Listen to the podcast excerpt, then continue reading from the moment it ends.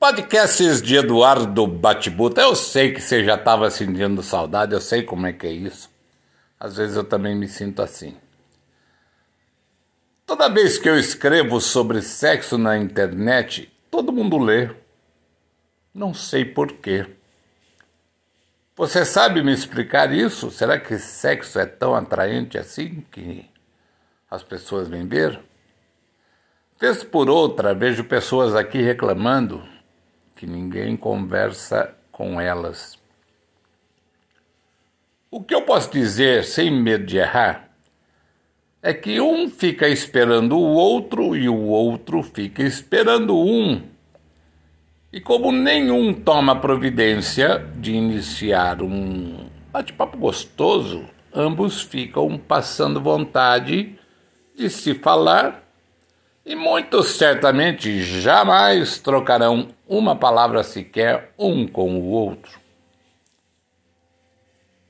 Em outros casos mais sensíveis, diria eu, que o machismo prevalece nas mulheres que acham que os homens têm de tomar a atitude de chegar, de perguntar, cantar ou predar e quando nos metemos a pedir coisas mais ousadas, mais picantes, aparecem aquelas velhas máximas de que se uma mulher responde às suas perguntas no bate-papo, não significa que ela queira te namorar. Mas nós não queremos namorar, nós não queremos, vocês não estão entendendo.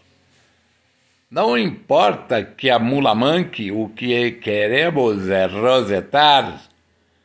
E esse é outro fator pelo qual as mulheres não conversam confortavelmente, agradavelmente ou com mais liberdade com os homens. Aí fica o clube da Luluzinha para lá e o clube da Bolinha para cá.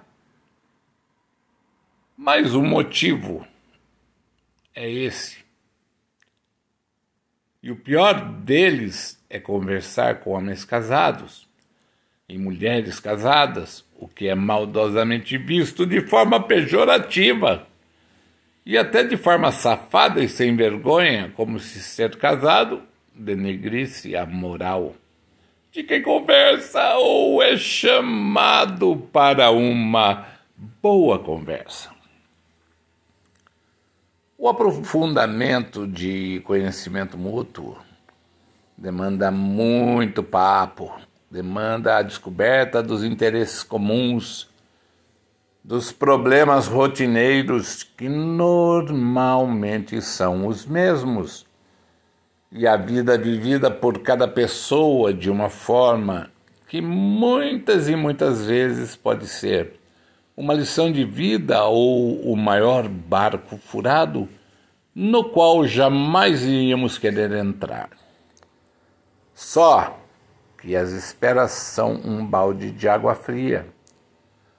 Principalmente quando a água, água fria é jogada na cabeça de quem espera e de quem não procura.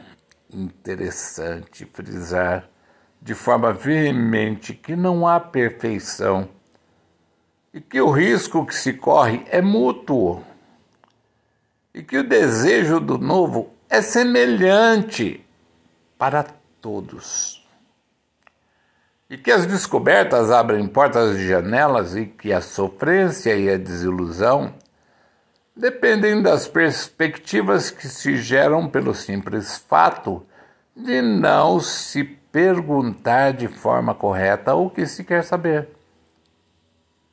É a mesma coisa que perguntar: Você já fez sexo virtual?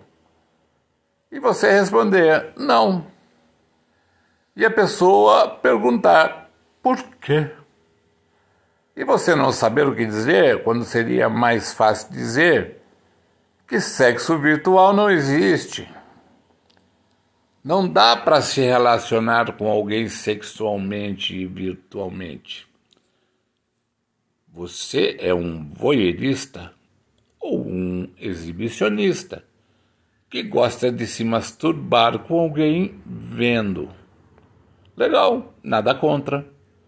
Parabéns, você é desinibido o suficiente para fazer.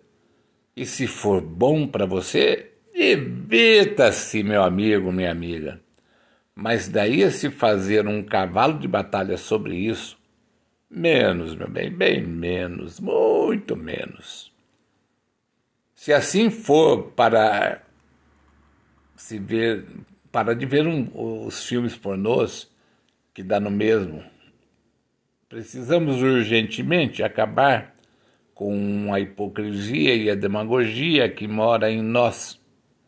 Precisamos entender definitivamente que gosto não se discute e que todas as pessoas mais sexys desse mundo virtual só são assim porque querem ser vistas pelos que gostam de curtir essa sensualidade, esse frescor e misteriosidade humana implícita em cada um.